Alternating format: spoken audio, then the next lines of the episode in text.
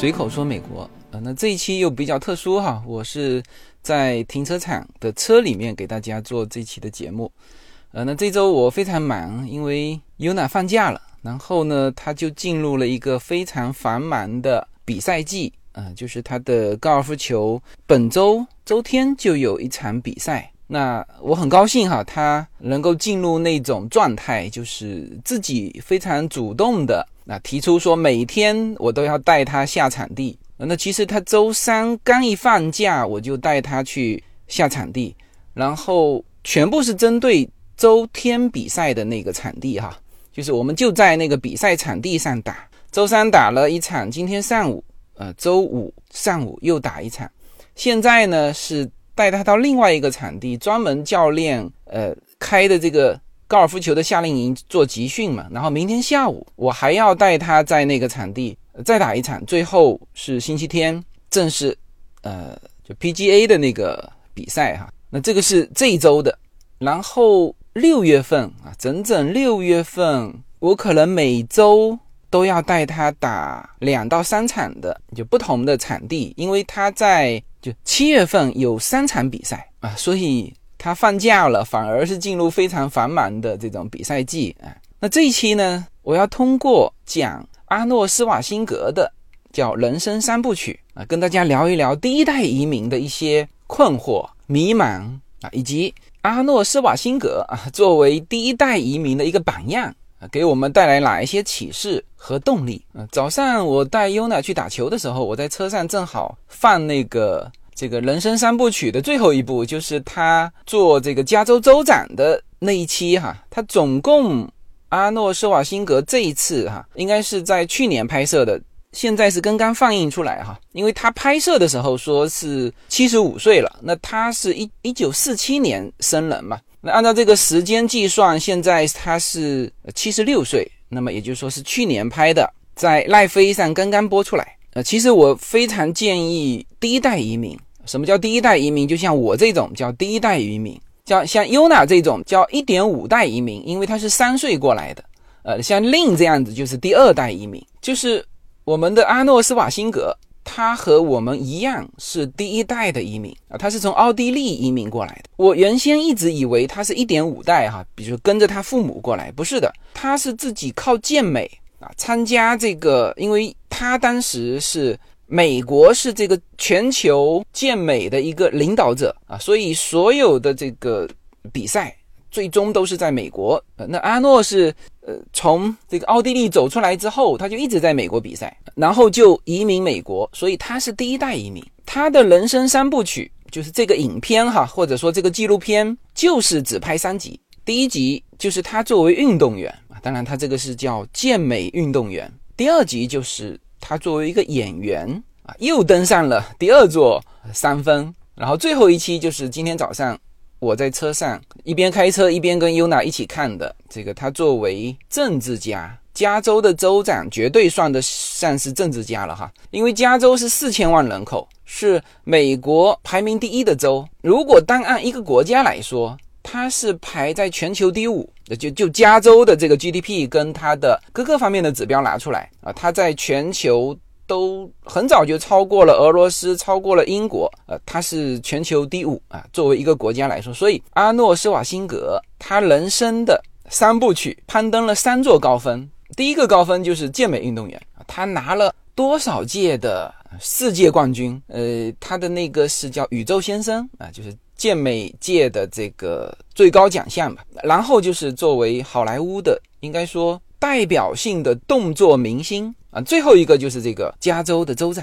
那当然，很多人知道，呃，他是加州的州长，可能很多人就不知道，他其实是一个非常优秀的加州州长。就是以这个政治家的角度去衡量他的话，他都是做得非常好的。这当然也是，呃，所有的当时他选州长的时候就。就大家有这个疑惑，就是凭他的人气，呃，可能选得了州长，但是呢，他不见得做得好，是吧？结果人家七年的时间交出了一份非常漂亮的答卷。他是二零一一年任期到了，就两届任期到了，离开这个位置。后来别人评价就是他在位七年，因为他是中途替代一个被罢免的州长啊，所以他总共全部任职是七年的时间，把加州啊加快了二十五年的啊这种发展啊，所以这是一位第一代移民啊，这是一位在美国实现了他自己所有的理想，他的人生是非常 perfect。那么在整个过程当中，他是怎么做到？最后我看完这个三部曲最后一期的时候。这个纪录片也评价施瓦辛格说他的人生啊，实际上赖飞的那个中文翻译不太准确哈，说他实现了叫巨大成功。呃，实际上英文说的是 make difference 啊，这个我觉得准确的翻译应该是叫与众不同啊，可能这是美国人对于成功的一个理解哈，就是 make different，或者说独一无二吧。我们来。看一看阿诺·施瓦辛格，就我们这个年代非常熟悉的这位偶像明星啊，就是尤娜这个年代呢，他就不熟悉了。呃，早上我还问他，我说你认识这个人吗？他说，哎，这这个好像是原来的加州州长。我说他除了是加州州长，人家还是一个非常棒的明星。哎，但是尤娜从来没有看过他的片嘛，呃，也许现在还不到年纪哈。但是施瓦辛格对于我们来说太熟悉了，所以我。第一步就先来展开他的人生三部曲啊，最后呢，我会给大家分析说他到底给我啊带来了哪一些启示，以及今后我们要在美国啊作为第一代移民带来哪一些动力。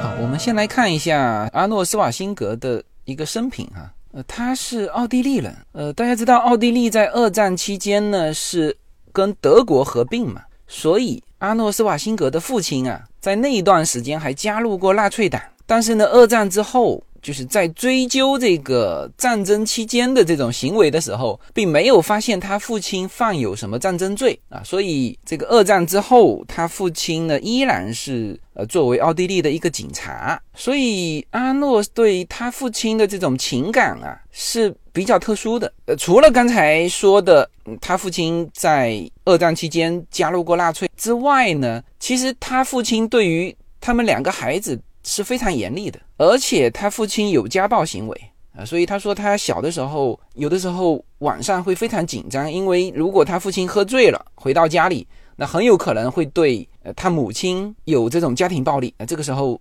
两个孩子就都非常的紧张，但是他其实对于他父亲还是呃有感情的呃，一直到了他在美国成名之后。就是当时是他在美国赢得了无数的健美冠军之后，他说有一次他父亲和他母亲一起来美国看望他啊，甚至当时他都已经开始拍电影了啊，他父亲也去这个片场去看他。嗯，其实他很小的时候，应该说跟他的父亲就没有在一起生活，就是非常小他就通过健美走出了奥地利。你看他十五岁开始这个。做健美运动员，二十一岁之前还都在奥地利，二十一岁之后啊才到美国。就那次他父亲过来探班，呃，后来回去就中风了。我估计他父亲是知道自己有一些疾病，中风不久就死了哈。所以阿诺斯瓦辛格在谈到他父亲的时候，就是有一些用词你会觉得非常特殊啊。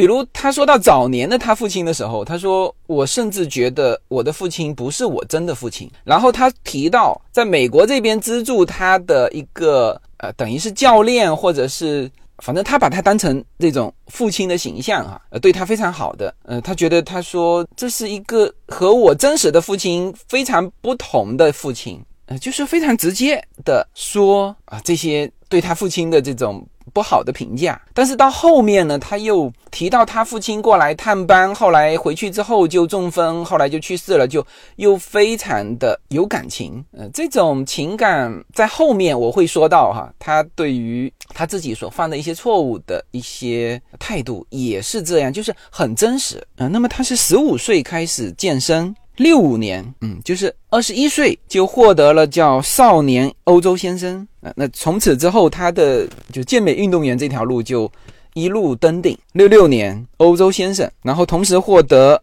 国际力量举重的锦标赛。然后六七年啊，得到业余组宇宙先生啊。宇宙先生是健美行业的一个最重要的一个奖项哈。呃，他当时说了很多他崇拜的一些偶像啊，就是先是宇宙先生，然后呢拍各种广告，然后拍电影啊。他认识的很多偶像，后来在他成长的过程当中，他都一一的和这些偶像见面，然后甚至呢在新的比赛当中还击败他们。然后他说，原来贴在他船头的那个那些画报啊，有一些是。健美杂志的封面嘛，他说后来他就是他的偶像登顶的这些杂志的封面，他也一步一步的一个一个的全部登顶，就是有这么一段的经历哈。那这个六七年业余组宇宙先生，六八年就是职业组的宇宙先生了，包括国际先生等等。那么他从六八年开始叫做移居美国，那实际上他是带着他的。比赛，也就是带着他的职业技能到美国的哈，那么就一直在这个健美的这个行业叫披荆斩棘。其实他从奥地利到美国参赛的时候呢，就是按照他说的。呃，第一次好像是得到了一个亚军，实际上对他来说打击非常大。那也就是说，当时他的实力啊，已经就是这种他认为世界冠军的一个实力啊。所以他真正移民到美国之后，就基本上所有的奖项都是他的。六九年业余组和职业组的宇宙先生都是他。七零年职业组宇宙先生啊，世界先生。七零年是奥林匹克先生啊。七零、七一、七二、七三、七四、七五。八零，呃，奥林匹克先生全部是他，嗯，那么他的星途就是动作明星的这条路哈，或者说他是健美运动员转身进入这个娱乐圈啊，最早应该是在这个七零年，嗯，但是拍的片没有什么知名度，直到了一九八二年，他拍那个野蛮人柯南，然后还拍了这个柯南的续集哈，就是八二年、八四年，他才真正在电影行业叫崭露头角。然后就是我们非常知名的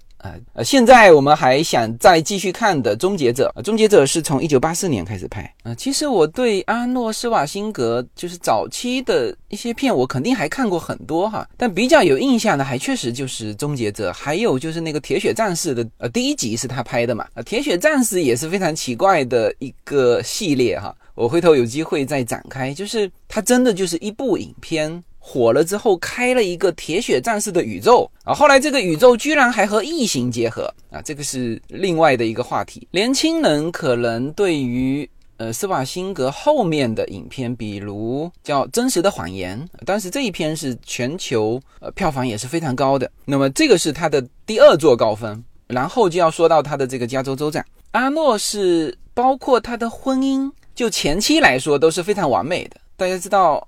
阿诺施瓦辛格的前妻是谁吗？啊，是肯尼迪的子女啊。当然，他说他和玛利亚相爱，和肯尼迪家族完全没有关系哈。呃，但是呢，这是非常棒的一个结合啊。那这也为他的这个政治的道路有一些铺垫。呃，大家知道阿诺施瓦辛格是共和党人哈，然后他的太太这边的家族就肯尼迪家族是。呃，大家非常知名的这个民主党的家族嘛，啊，所以这是他能够在加州当选州长的一个也是蛮重要的一个因素哈。大家知道加州一直是蓝州嘛，那施瓦辛格是作为共和党的州长，这个在加州历史上是很少见的，是共和党就是红色的政党能够夺得。兰州的这个州长的位置，那这个当然是肯尼迪家族这个因素为他起到了加分。嗯，那么他进入政坛呢是二零零三年，当时的加州是出现了叫财政危机哈，就各种问题。那当时的州长叫戴维斯，呃，被罢免。然后当时是大家要投两票，什么呢？就是就第一票是是否赞成罢免州长啊，第二票是就如果成功罢免州长。那么你会选谁当州长？这是投两票哈。呃，应该说施瓦辛格的参选，从某种程度上说，就是也促成了原州长被罢免嘛，是吧？因为我们其实加州常常遇到这种情况，就是罢免州长。柳森之前不是也也被罢免嘛，但是就没有罢免成功，因为这里面二者是互相有关联的啊。就是如果没有这种重量级的人作为。替代的人选，那可能原州长也不会被罢免啊。所以当时这个施瓦辛格提出说，他要呃参选，就这种被罢免之后的州长的这个竞选，那是一个呃全美国都非常轰动的一件事情啊。首先，加州呢，刚才说了，在美国的地位，其实在全球的地位都非常高哈，它 GDP 是排在全球第五啊。然后又是这种叫继里根之后，呃，其实人家说里根只是叫三流明星嘛，那施瓦辛格算是就动作明星里面就除了。史泰龙就是他了嘛，又是树立那种美国硬汉的那种形象哈，然后又是共和党人，所以他当时的这个参选是非常轰动的。当然，所有人也都认为他是不是头脑出了什么问题，因为他说参选之前虽然说有这种想法，但是真正开始做这件事情，呃，是蛮突然的。其实就是离真正的这个罢免和。这个再选州长的这个投票好像就四十几天的时候，一个多月，他提出来他要当这个州长，那结果当然是叫做万众瞩目之下，呃，众望所归。你看当时他是赢得了百分之四十八点七的票当选为州长，然后还做得非常好啊，就是所有人都在看他笑话嘛，所有人都觉得他疯了，但是他不仅在任上做得很好，而且在二零零六年的时候。按照他的说法，就是我最喜欢拍续集。他又连任加州州长，那么也就是这七年的时间，人家说整个加州其实有蛮多的法律啊，就是在他的任上确定下来。比如说啊，加州的太阳能的推广，包括女性作为法官啊等等这种参选政治，都是在他任上所以他虽然是一个共和党的呃一个州长，但是其实做了好多。是民主党做的事情，所以他是最能够调和两党啊。他自己说嘛，他是共和党的温和派。但是这种发展太阳能啊、呃女性参选啊，这些呃都是民主党渴望要做的事情嘛。那么他是在二零一一年卸任州长，然后六十七岁又重返好莱坞，又开始拍片。呃，我之所以开始看这个。施瓦辛格的纪录片哈，这个人生三部曲，一个呢，我刚才又看了一下，是赖飞刚刚推出的啊，就是现在二零二三年，按照他的年纪，他就是七十五岁，也就是说，他这一篇就是刚刚拍的。那我为什么会赖飞会给我推送这个他的人生三部曲哈？呃，赖飞的整个平台都是推送的哈，就是因为我刚刚看了一片他拍的美剧啊，就是我不知道国内。这部剧的名称叫什么？哈，呃，是他和影片中的他女儿都是秘密的 FBI 的成员，然后就是这种父女之前在家里是互相隐瞒嘛，然后到了这个工作现场才发现，呃，彼此是同事，然后就发生了一系列这种很搞笑也很爽的这种啊这种情节哈。啊，这是一部叫赖飞爽剧。嗯，但是我看起来就是呃，实际上是非常传统的好莱坞的片啊，就是里面的一些价值观，呃，包括这种对话，都是那种非常老派的，就和现在的这个赖飞剧是不同的啊。也就是这部剧，那肯定啊，施瓦辛格作为这种老派的动作巨星啊，作为这种共和党的呃政治人物，他再度出山演这种片的话，那他一定是传达这个。美国保守的一些思想，呃，我就是看这一片，然后他才给我推送了啊。所以他现在啊，虽然七十五岁了，但是呢，还是继续在他喜欢的这个领域啊，在做事情啊。按照他的说法，叫做 “make great be useful”，就是就不断做一些有价值的事情。那当然也很明显啊，看到一个老年的施瓦辛格。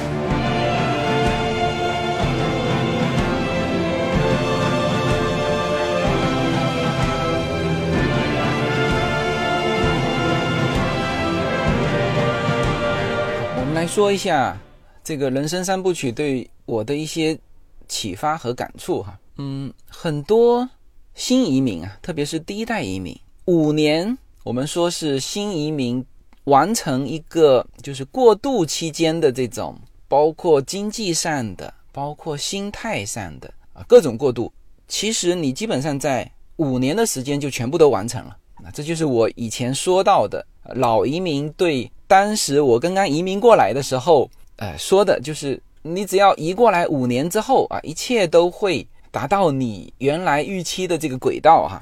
但是五年之后呢？啊，所以我记得我在就刚到美国不久，认识的一个朋友啊，他其实在我看起来是很呃，其实算是成功的，但是他自己不是谦虚哈，他跟我讲的是，他说我现在呢也不知道自己算是成功呢，还还是算不成功。我为什么说我觉得他是成功的哈？当然他是三十年前就移过来了哈，他当时是直接考了 MIT 的。研究生，然后就在美国呃做过各种事情，做过律师，开过各种公司，呃，那现在当然是属于叫做半退休的状态。他的家庭也很优秀啊，就是培养小孩哈。他的小孩现在是 Stanford 的教授，呃，也是他自己喜欢的专业，呃，所以在我看起来，他的自己个人、他的家庭、他的子女教育都算是成功的。但是呢，我记得他当时跟我讲的。他说他不知道自己是成功还是不成功。那我觉得这里面呢，就是这个点啊，应该落在这个叫不知道，而不是落在成功或者不成功哈。就是移民久了之后的人呢，他肯定会有一段时间进入这种状态。呃，当然我现在还没有。呃，我们说，比如说从中国移民出来到世界各个地方的啊，有去澳洲的啊，欧洲的啊，就是。有一些你可以从结果上去判断说，哎呦，他这个移民到底是不是啊顺利或者是完美的？就是你从他的结果什么呢？比如移去澳洲的很多人是小孩长大之后他就又搬回中国了。现在还真就是除了美国啊，加拿大也还行，就基本上来美国的你没有看他老了之后。我现在说的是一个大比例哈，就大概率的。呃，你像比如说去。澳大利亚的那其实蛮大的概率是又回国了，美国大概率啊还是在美国生活啊，即使是子女长大了，他还是在美国生活。但是呢，超过五年、超过十年，有的时候就就会出现一种迷失感，特别特别是原先国内的这种高端白领、高端公务员啊、这种杰出人才呀啊、这种国家级的演员、运动员啊等等。这一类的人呢，特别会陷入一种迷失，有的时候常常会问自己：这个是留在国内好呢，还是出来好？当然，就是不同的阶段，他可能因为对比国内嘛。那我们说三十年前移民的，他没有赶上国内的这个腾飞呃，无论是事业的腾飞，还是房价的腾飞哈。所以这就是我说的，呃，刚才。那位朋友他说他自己不知道自己成功还是不成功。我们看起来他是成功的，但是他对比，因为当初那一批人出来都是非常优秀的嘛。他对比他自己的同学在国内是吧，掌管着数亿的资产，呃，下面一堆人各种服务，他可能觉得哎，有有一点失落。所以不同的阶段，不同的啊这种心态，但是呢都会进行这种比较。有的时候会出现这种，就是我们说的叫不知道。那么，我觉得这个时候，大家可以从这个阿诺·施瓦辛格的这个三部曲里面去找寻一些启发。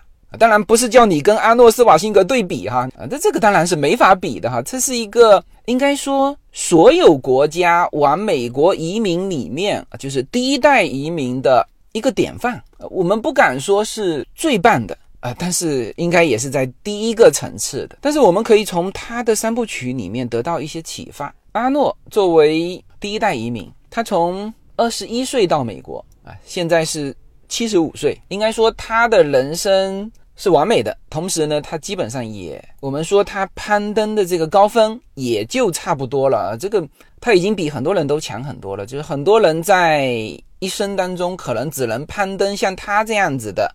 啊，一座高峰，但是他确实是攀登了三座高峰。那么我们从他的人生三部曲里面可以学习到什么呢？我觉得如果正好把这三部拆开啊，第一步，他作为一个健美运动员，他其实反复说到一个，就是就是这个 vision，中文叫愿景，就是他来美国是怀着一个非常非常强烈的理想来的，就是他要实现什么。啊，他说他妈妈当时所有那个年级的男生，这个墙头照片啊，全部贴的是美女，只有他贴的是非常健硕的男生啊，因为他就向往这种做这个健美选手嘛啊。其实他自己说了，他是先向往美国，他喜欢美国的所有的东西，然后呢去找，就是现在什么东西是美国最流行的。那当时那毫无疑问啊，六几年的时候，那美国最流行的就是健美，健美运动也是美国挑头做的，然后风靡全球哈，就是这种力量型的啊，包括他其实不仅是健美。先生哈，他还参加过非常多的这种举重比赛，当年的时候，所以他是非常向往美国，然后做了一个就是在美国可以崭露头角的事情。那么他的船头就贴了各种的健美先生啊，把他妈妈都吓坏了。他说这个孩子怎么了？然后开始练他的肌肉，然后一步一步的，呃，先是这个奥地利的青少年，然后走到奥地利的。这个业余组、职业组，然后走出奥地利，因为这项运动的顶尖就是在美国嘛。那么他沿着这条路走，一定会走到美国啊，这就是他说的愿景。那么他从奥地利到美国，以及在美国站稳脚跟，其实他当演员的时候，他已经很有钱了，他根本不需要，就是别人告诉他说：“哦，你应该去练演技。”他说：“我不需要去。”在那种片场去磨练我的演技和呃锻炼各种东西。他说我不需要，我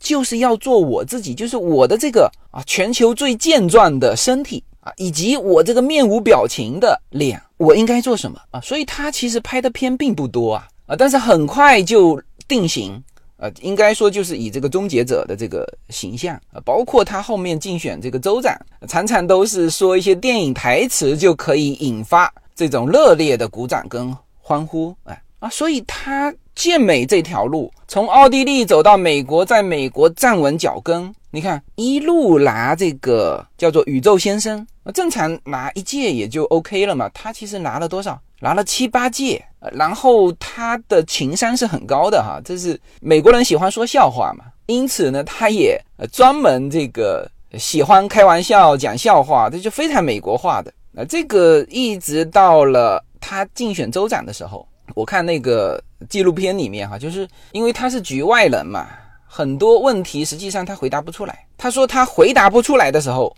他就开始讲笑话。这个被那个他的竞争对手啊，有的是女性的，说他不尊重女性嘛，哎，但是他就是这个样子。这个是我从他第一集，就是呃，他作为一个健美运动员。在整部影片里面听到的最多的一个词就是 vision，这是我们第一代移民。无论你过了多少年哈，你要反复回过头来印证你现在的生活是不是当初你想要的。我在看这个片的时候，我当时就停下来，我验证了一下自己，是的，现在的生活就是我想要的啊！我现在在车里给大家录这期的节目，我的女儿在为她的周末的高尔夫球比赛做集训。这就是我想要的。呃，我这周陪优娜一共要下三个场，我还一直很担心。我说你累不累？其实我是蛮累的哈，但是我非常非常高兴，他现在进入了我当时希望他进入的状态，就是我要用比赛去带动他。我知道优娜是一个很要强的孩子哈。你只有让他进入比赛，那他现在呈现出来的状态和最早你拉他打高尔夫球，就是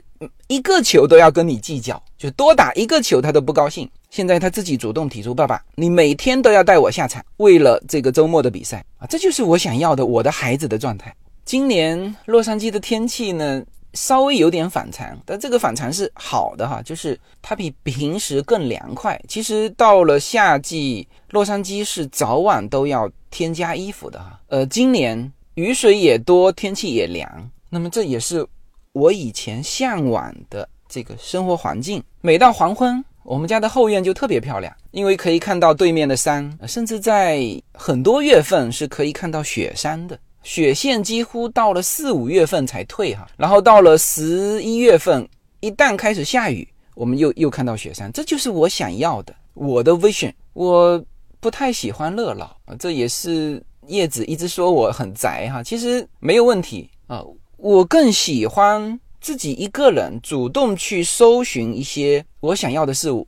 呃，比如像昨天到今天，我就看了阿诺斯瓦辛格的这个人生三部曲，这我感觉这也是不错的一种对话啊，只是他单方面说给我听而已哈。呃，我现在每周都会有两三个听友来我们家门口的咖啡厅。当然，有的时候是我解决他们的问题哈，一些跨境的 他们的一些想法，也希望能够得到我的意见。呃，那我也很喜欢给到他们意见。还有呢，就是分享，就是平时都是听我说嘛，那基本上他们到我面前我就不说了啊，就是听他们的故事，我也很享受啊。特别现在我们更多的。会交流这种第二代的成长，那有一些是直接把第二代带到我面前，因为他们和第二代都是听着我的节目，小孩都听着我的节目长大的。那他们从原来小学啊，到后来留学，到现在大学，是吧？啊，我非常享受这种现在的生活啊，这就是我当初的 vision 啊啊！所以每一个一代移民，首先你第一个做的就是，就不是说做那种平行空间的对比。说啊，我如果在中国，我会比现在好还是比现在不好？这个呃，一个人不可能同时踏进两条河哈，这个你不要做这种对比，你就是要去找寻当初的 vision，现在实现了没有啊？所以这个是施瓦辛格人生三部曲它的第一集给我的一个感触。好，那么第二期呢，实际上它是的题目叫做演员嘛，第一期的题目叫做。运动员第二期的题目叫演员，然后在演员里面呢，其实我听到最多的一个词叫做 “stay hungry”，呃，直接翻译叫做保持饥饿啊，或者说保持这种饥饿感。其实我在想，怎么能够用中文来更好的诠释他的这个 “stay hungry” 啊？其实就是要保持一种生活的动力，一种。工作的积极性，呃，我觉得这个应该是 “stay hungry” 的意思，呃，那么这个词不是施瓦辛格提出来的，是他的一个朋友啊，就是当时他刚刚到美国的时候，刚刚进入演艺圈啊，他的一个健美的朋友，他请教他说：“哎呦，你在这个领域也是健美和这个电影跨界嘛？”他说：“你觉得最重要的是什么？”他朋友就告诉他：“就是 stay hungry。”甚至他朋友还写了一本书，后来这个 Stay Hungry 呢还被他们拍成纪录片还是电影，呃，当然主要是啊也推广健美运动。那么呃整个的第二期就是斯瓦辛格人生的第二部曲，就是第二个高分。他做演员的时候，呃其实他的应该说条件是很差的，就是他英文非常差。它其实根据它的外形，很快就有片约嘛。但是呢，就是基本上别人把它当成不能叫花瓶哈，就是一种摆设啊。因为它那个块头那么大，肌肌肉那么大哈。然后他讲话都是别人配音的嘛，因为说的好听是叫。隆重的奥地利腔，说难听就是这个家伙几乎不会英文。但是当然，他到了后来竞选州长的时候，已经可以用英文叠背了哈。不过他的英文即使到现在，就是作为我们这种一代移民啊，就是听起来就特别亲切，喜欢用比较简单的英文嘛，啊，不会说的特别复杂短语啊。所以基本上整个他的人生三部曲，斯瓦辛格自己解说的部分啊，我们几乎可以不用看字幕的。但是这个就是放在当时他进入演员这个行业的时候，没有人看好他。其实两次的转身啊，都是他自己决定的，就是都没有人看好。他说当时他就是告诉他当时身边的朋友，那都是演艺界的朋友嘛，说要竞选州长的时候，所有的人都说他疯了。然后他说了一句，他说这一帮说我疯了的人，当初我刚刚进入这个领域，刚刚认识他们的时候，他们就说我疯了。都不看好，就是他从健美先生想进入当演艺明星，就是当一个演员，那些人都不看好。他说：“你这个完全毫无表情，你怎么表演啊？是吧？”施瓦辛格到现在为止，他的脸部表情还是几乎就是僵硬的嘛，还是僵硬的啊。但是刚才说了，第一就是他对于自己的就是角色做了个选择。他专门演那种不需要表情的。你看他最成功的就是《终结者》，《终结者》是机器人，脸上就不可以有表情，是吧？后来当然他用这种就是大块头，然后很生硬的脸部表情跑去演喜剧，他有一种反差的效果。喜剧呢，它是靠反差来做这种效果的，所以他又找到适合他的一个角色。然后他在每一部影片。他都做了很充分的准备，都是精心的，从挑选他的角色到设计啊，他跟这个呃导演以及编剧去讨论编剧的东西。他说第一次他跟编剧讨论编剧的东西的时候，编剧直接问他你是演员还是编剧？他说我是演员。他说那你就给我滚啊！呃，都是这一种的，就很像很像像周星驰这种，他花了很多心思，也很有头脑所以这个是我们啊，我们又回到这个第一代移民哈，就是他作为第一代移民对我们的启发，就是当你移民到美国五年十年之后。你要如何还要保持自己的活力和动力？这个是大家要去思考的，是吧？还要有头脑，在这个陌生的新的环境里面，你看阿诺斯瓦辛格他就不断的进入陌生领域嘛，是吧？一个面无表情的人进入一个表演领域啊，一个跟政治毫不搭嘎的局外人进入政治的漩涡啊，他进入政治漩涡是在哪里政治都是肮脏的嘛，是吧？他刚刚宣布参选州长，就有六个。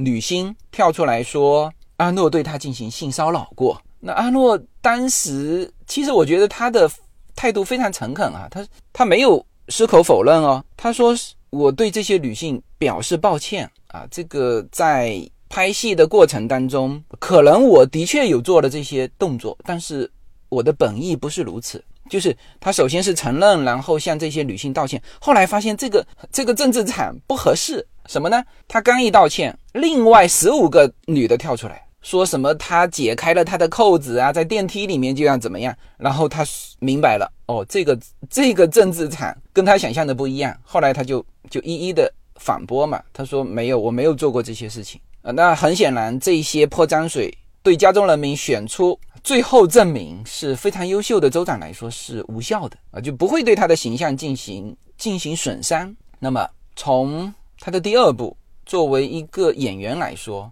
呃，我觉得我得到的启发就是，不管在什么时候，你都要动脑筋。进入陌生的领域的时候要聪明啊，不是傻傻的直接进入跟别人去拼演技。你看，施瓦辛格从来没有想过他要跟别人去拼演技，但事实上，你作为一个演员，你就是要跟人家拼演技嘛。作为一个演员，最核心的竞争力是什么？就是脸上的表情嘛，就是演技嘛。但是。斯帕辛格是非常聪明，无论进入什么领域，你要把自己的优势想清楚，去寻找一个合适进入的机会，然后不断进入新的领域，保持你的动力和那种追求下一座山峰的感觉。呃，在第二部他就引用了就第一个登上珠穆朗玛峰的那个登山鼻祖的话，就有人问他，呃，当你每一次登到。你人生的目标的时候，就是在这座山峰的峰顶的时候，你是什么感觉啊？这位登山的鼻祖就说：“我会看到下一座山峰。”啊，施瓦辛格就是这样子。当他达到健美运动领域的高峰的时候，他看到的是演员这座山峰；当他又达到演员这座山峰的顶峰的时候，我们当然说叫做。动作明星哈，因为动作明星就只有史泰龙跟他拼嘛。史泰龙在这个纪录片里面也出场多次哈。他说：“我本来是想把他干掉的，但是我发现我干不掉他的时候，我也只能跟他和平相处。”啊，这个当然是一个很调侃的话哈。但实际上这两个人当时就是竞争的非常激烈的，就是在这个领域，他施瓦辛格一定是这座山峰的顶峰。然后呢，然后就是他。继续保持的向前追求的那种想法，他看到的是政治家的这座山峰，这就是第二步给到我的啊一些启发。嗯，第三步呢，这个题目哈，就是我们刚才说了，第一步是叫运动员，第二步是叫演员，呃，实际上第三步他是政治家。呃，我那时候就在想，他这个第三步的题目应该怎么怎么起。后来我发现，呃，真的是起得非常好。第三部的题目叫 American，就是美国人。当然拍的是他怎么开始有这个想法做这个加州的州长，然后他又是怎么做这个加州州长的啊？最后得到了一个非常好的一个成绩。那么在这个片里面，施瓦辛格反复提到的就是叫服务于加州人民啊。当然这个话我们其实很熟悉哈，我们说的为人民服务嘛。但这里面其实我们应该看到的，就是他真正看到的，就是当这个政治家的，就另外一座山峰的顶峰是什么？嗯，就很明显，他从开始当这个州长，就是竞选这个州长，实际上他是把说他如何把这个原来的烂摊子给处理好，大家知道他接这个州长是之前那个州长做的不好，他去竞选是的，很容易成功，但是他真正要解决的就是如何把之前别人做的不好的那个那个摊子把它搞清楚。其实从他宣布参选州长，一直到他坐进州长办公室啊，真的是叫做全程有点像我们现在的这种娱乐明星一样，就是所有的记者媒体无死角的，大家都也都很新奇嘛。是吧？这个一个动作明星，一个终结者，怎么坐上加州州长的位置？但应该说，我们看到非常快他就进入的那种状态。然后他想了很多办法，包括怎么和就因为他是局外人嘛，怎么和这些局内人进行交往。当然，刚才说了，他是共和党人，而他太太是非常著名的民主党的总统肯尼迪的子女嘛。实际上，他等于是是肯尼迪的。子女婿，那么这是一个非常好的呃政治基础，但是呢，他也有非常多的事情，他要真正进入那个圈子，获得别人的支持，呃，而且他还是那个方法哈，就是他不改变，就是他进入这个演员的圈子，他面无表情，但是呢，他去寻找他自己的角色，然后进入到州长这边的时候也是哈，他是抽雪茄的，这正常是你作为一个公众人物。你这个抽烟啊，抽雪茄呀，这是不好的嘛？但他没有把这个戒掉哈，他照样他说这是我的一个标志性的这个形象，这个不能被破坏的。然后他又怎么在那个 office 里面上班呢？是吧？那肯定室内场所不允许抽烟啊，那怎么办啊？他是创造性的发明了一个叫，就翻译过来叫做帐篷办公室，就是他在那个 Sacramento 的。建筑里面的中间是一个开放式的，就是有点像我们天井这样。他呢在那边搭了一个敞开的帐篷，他就在那里办公。然后这个区域是所有人都可以来的，所有的办公室看下去，哎呦，施瓦辛格在那个帐篷里面了。然后那个中间本来就是一个活动场所嘛，就是开放式的，所有人都想下去。和施瓦辛格去交流，那么因此呢，一方面他就得到了基层人员的支持，另外一方面呢，他也得到了很多真实的信息啊，他就变成不是局外人了。还有就是他是相当有魄力的，呃，推出了蛮多，当然这也基于两党对他的支持哈，比如说刚才说的啊，增加一些女性法官的角色，还有整个加州。啊，进行太阳能的推广，叫做绿色能源嘛。呃，它这个是，就是不仅是在美国哈，就在全球来说都是一个领先。就是作为一个州，它用非常强制的手段去限制，呃，直到今天都是哈。所以加州的汽油要比其他的州贵好多呃，就是所有进入加州的汽油都必须进行呃各种就是环境污染、重金属的这些剔除。也就是说，加州的汽油是专门在为这个环境保护再加工一道，那成本当然就高嘛。然后大力发展太阳能，呃，这个举动后来奥巴马上台之后，在全美推广。那奥巴马还专门提到，他说这个是在加州州长施瓦辛格这里提出来的，而且也行之有效，现在全美推广。所以第三期，呃，我比较感触多的就是他非常清楚自己作为州长，不是说。他靠影响力，靠这个选票能当上州长，就是他的一个一个目标，不是的，他的目标还真就是叫做服务大众，而且在他的任上做了好多事情当然，他也善于调动两党的支持啊，所以施瓦辛格之后呢，其实我们很难找出一个，就单说州长哈，单说州长的施政能力对于两党的影响，很难找出像他这样的。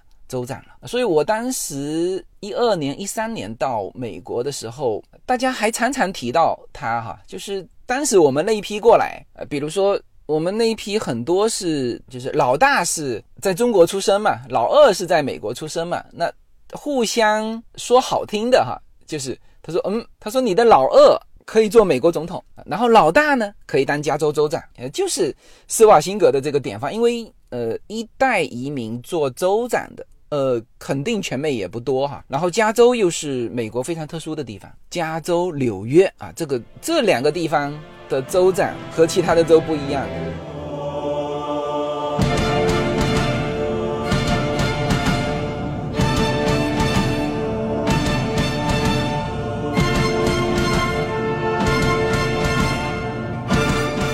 现在又回到我的家里哈，继续给大家讲述施瓦辛格的人生三部曲。他的这三期节目啊，如果在每一期我们都取一个词啊，作为我对这一期节目印象比较深刻的，或者说它本身这期节目的意义，或者是就给到我们第一代移民的启示的话，第一期就是他做。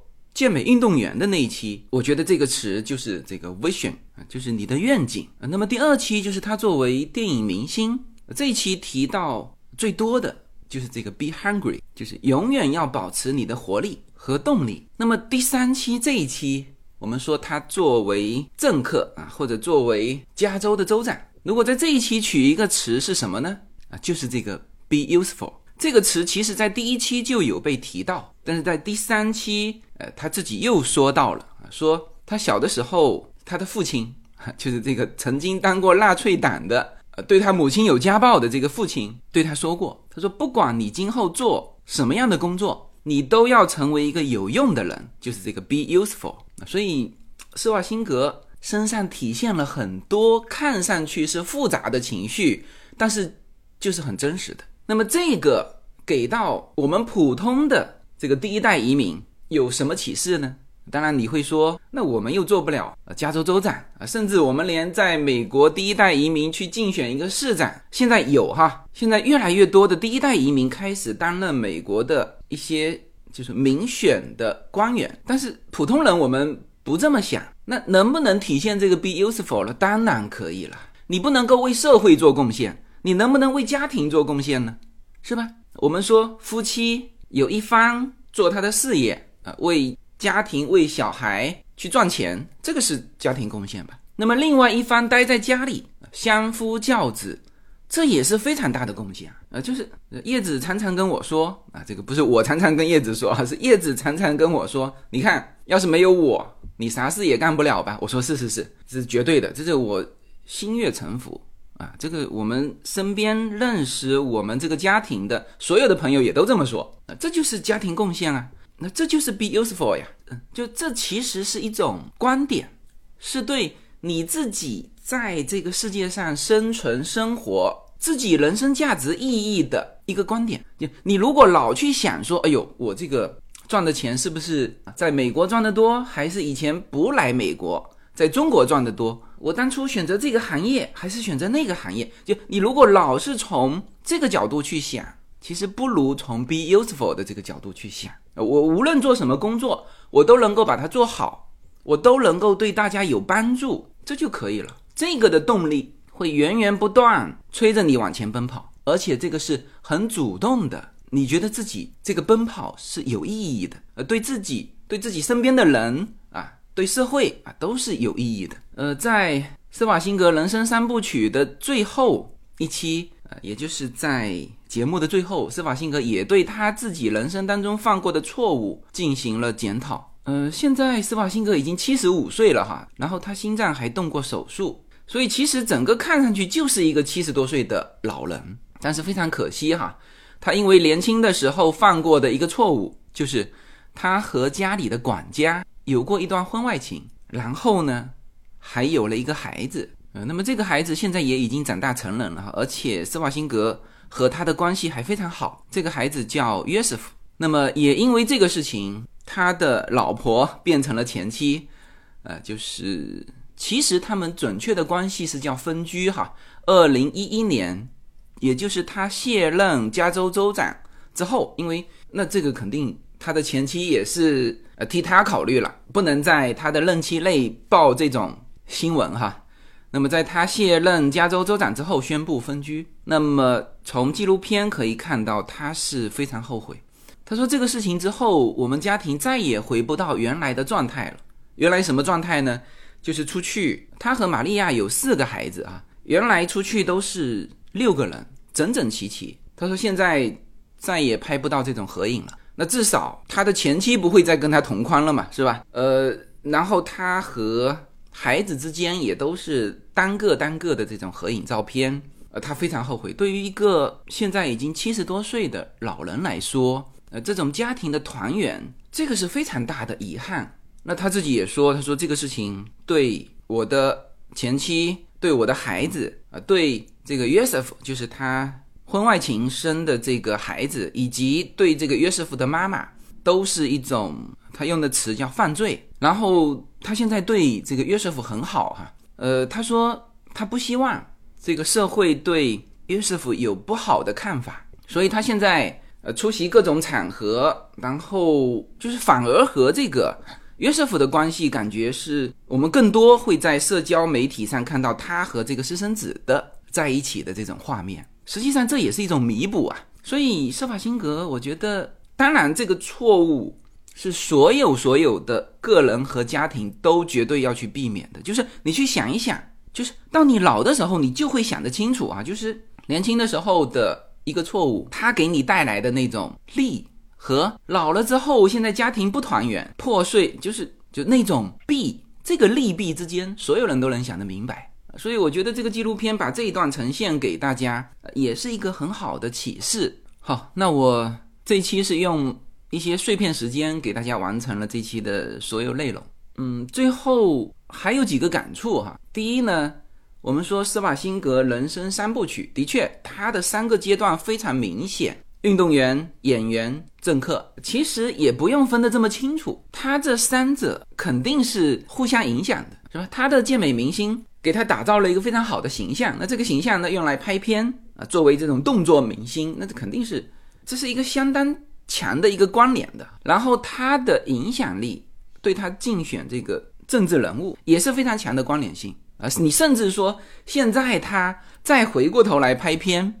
都是互相影响，所以他的人生其实一直朝着他自己的一个愿景在走。你完全可以把人生三部曲结合在一起。然后我说到我们的移民之路，哈，就很多人就硬把这个移民前跟移民后就是强行拆开两个阶段。当然，你从呃生活环境、从思想观念的一些变化、从你的朋友圈，嗯，确实是可以分成两个阶段。但是呢，其实也还是连贯的。啊，包括我们说跨界做的一些事情，都是有连续性的。我看到我们说一代移民啊，很多人到美国之后呢，就换了一份工作。呃，有的是换的非常离谱哈，就是比如说一个公务员啊，在美国这边去拍照；一个商人啊，到美国这边呢做了自媒体，这个都属于看上去没有什么连贯性的。一种跨界哈，实际上它一定是有连贯性的，就是你后面的这个技能，其实是在你前一份工作培养出来的。当然，有的是那个工作类的啊，也有是就是业余啊培养出来的，包括你的人脉。当然，最重要的就是对这个世界的看法。嗯，就是我刚刚来的时候，就是把这两边还是区分的比较开的嘛，就是整个环境、整个人脉圈子完全都不一样。但是翻回头来想一想，又是一个人生，呃，而不是什么人生两部曲或者三部曲哈，就是你都在爬山，只是这个山峰换了一个而已啊。你以前对生活的那种态度，在中国是这样，在美国也是这样。就你以后再翻回头说，再回到中国也是这样。然后最后用施瓦辛格人生三部曲的那三个单词来结束我们这期的话题哈。就是每一个人呢，在年轻的时候一定要有这个 vision，就是你想把自己过成什么样，你希望你的家庭、你的孩子是什么样的？那是这样的还是那样的？呃，你一定会有一个愿景嘛。那这个时候你要敢想，然后在你奔跑的过程当中，要要保持这个叫 be hungry，不要移民过来之后就躺平了。哎，很多我觉得。有一些移民的初衷啊，就是为了躺平的那一种想法是不可取的啊。很多现在就是说，在中国我遇到困难啊，学习遇到困难，我就想留学。而实际上，真正你在美国，我们说的那种留学是就是考优秀的大学的这些学生，他翻回头会觉得说，哎呦，那在中国高考太 easy 了，因为你只考分数嘛，它不像美国还要你的体育。要怎么样？你的社会志愿者你要怎么样？是吧？你的成绩还要全 A，他要求的更全面啊。所以那种说在中国读书读的不咋地，到美国来留学的，就属于到美国躺平的这个思想，这个是不可取的。然后在中国事业做不下去，到美国来开公司做事业的，这基本上也非常困难。那其实美国竞争也非常激烈，当然它市场很好，它有一个规范的法律保护，哎，但是你要保持那个 be hungry，你不是说出来之后，哎呦，算了，我躺平吧，这个绝对不能作为一代移民的一种思想，你要保持你的饥饿感。那么最后呢，你在做完你所有的事情，你翻回头来看，哦，最后总结一句，嗯，我的这一生对于这个家庭，对于这个社会，还是做出了一些贡献。那我是一个有用的人，我觉得所有的一代移民啊，都可以用这三个词作为一把尺子来衡量一下自己，也作为一个启发，就是可以有这三个指标来作为你向前走的一个动力。好，那这期的节目就到这里，希望对所有的一代移民有帮助。OK。